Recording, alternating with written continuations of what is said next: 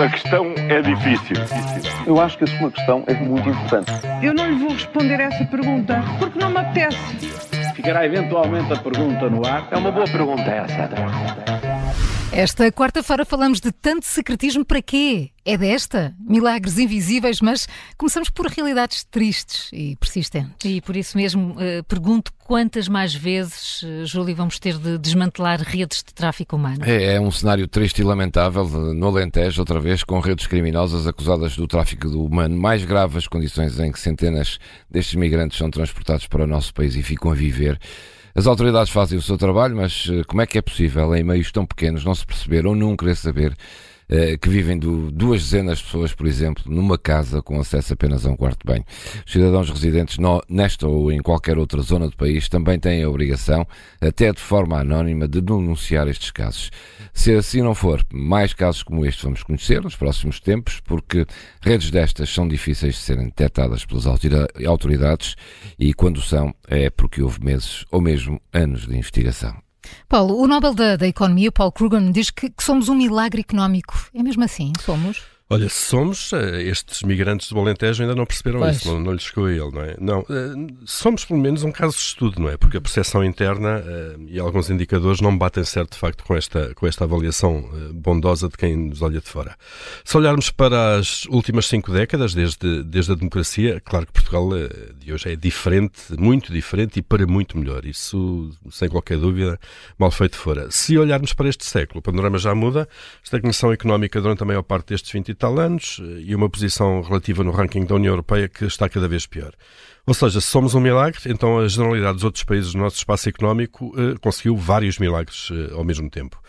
Uh, ou então podemos olhar para isto de outra forma, que é a falta de ambição e de exigência que nós temos é que precisa mesmo de um milagre para ser ultrapassado. E, e continua a saga das reuniões dos médicos, Júlio. É desta que vai haver acordo? Vamos ver se temos uma surpresa. Ontem já houve reuniões em que a Federação dos Médicos não foram, foram mais particulares, mais setoriais e, portanto, guardaram-se para amanhã, onde regressam as rondas entre o Ministério e os médicos. O Ministério, não é um mistério, o Ministério, mas pode ser um mistério também. uh, já tínhamos saudades delas, foram tantas no último ano, sempre com o mesmo desfecho, a marcação de nova reunião e com a certeza que desta é que era. Com a crise política e a admissão de António Costa, esta reunião ganha agora outro cenário. O Ministro está em gestão corrente por mais três meses. Pode ser que os médicos apanhem agora a onda da resolução de inúmeros problemas, sabendo que alguns, como o IUC, por exemplo, o IUC foi só um exemplo, já está resolvido depois de ter sido dado como adquirido. Ainda assim, ver para crer. Mas tudo leva a crer que amanhã, ao final, o mais certo é mesmo marcar nova ronda. A situação na, na saúde, entretanto, agrava-se como temos visto nos hospitais. E não era mais apropriado acabar com o secretismo das atas do Conselho de Estado, que dura, que tem que durar 30 anos? 30 anos, é verdade. Seria pelo menos mais transparente, não é? Como, como se tem visto.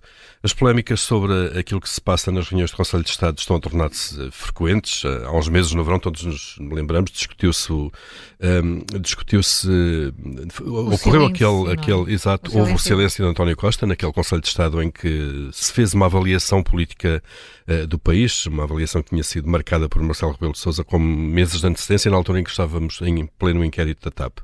E agora cá temos nova polémica. O Primeiro-Ministro pediu ou não ao Presidente da República que chamasse chamasse a Procuradora-Geral da República para uma reunião para avaliar então eh, o inquérito que o Supremo Tribunal de Justiça abriu a António Costa.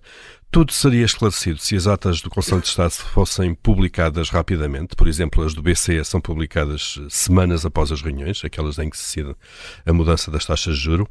Mas as nossas regras são antigas, eh, permitem que as atas sejam publicadas apenas 30 anos depois do final do mandato do Presidente da República, que convoca eh, cada Conselho de Estado. Neste caso, eh, 30 anos depois do fim do mandato de Marcelo Rebelo de Sousa.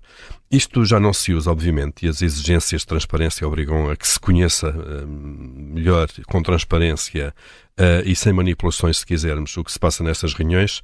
E tirando casos excepcionais de segredo de Estado ou de perigo para a segurança no, uh, nacional, de facto, não se vê uma boa razão que seja para que estas atas não sejam públicas. A questão é difícil. Eu acho que a sua questão é muito importante. Eu não lhe vou responder essa pergunta porque não me apetece.